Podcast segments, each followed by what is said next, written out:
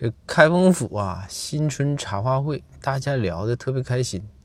大家就说：“哎，你说包大人讲一讲，说您和这个公孙先生是怎么开始搭档去做这么大个事业的？”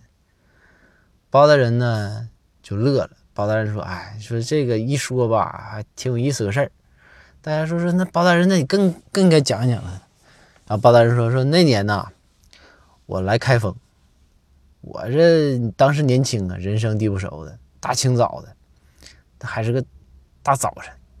我进到这个开封城以后啊，我就开始走，走走，我就看旁边，哎呀，有一个仙风道骨的高人啊，坐在一个小桌后边。我这当时我这对于人生前途啊还是比较迷茫，我就坐在这个高人的前面，然后呢，我就拿起他前面这个圆筒。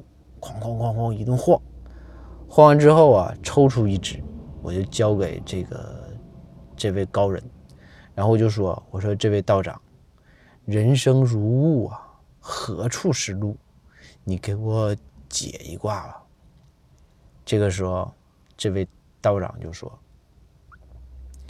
那个你要是要吃大果子啊，你就坐下；不吃你就给我滚犊子。”没事儿，你晃悠我快笼子干啥呀？后来我才知道，后来我们就认识了，他就是公孙先生。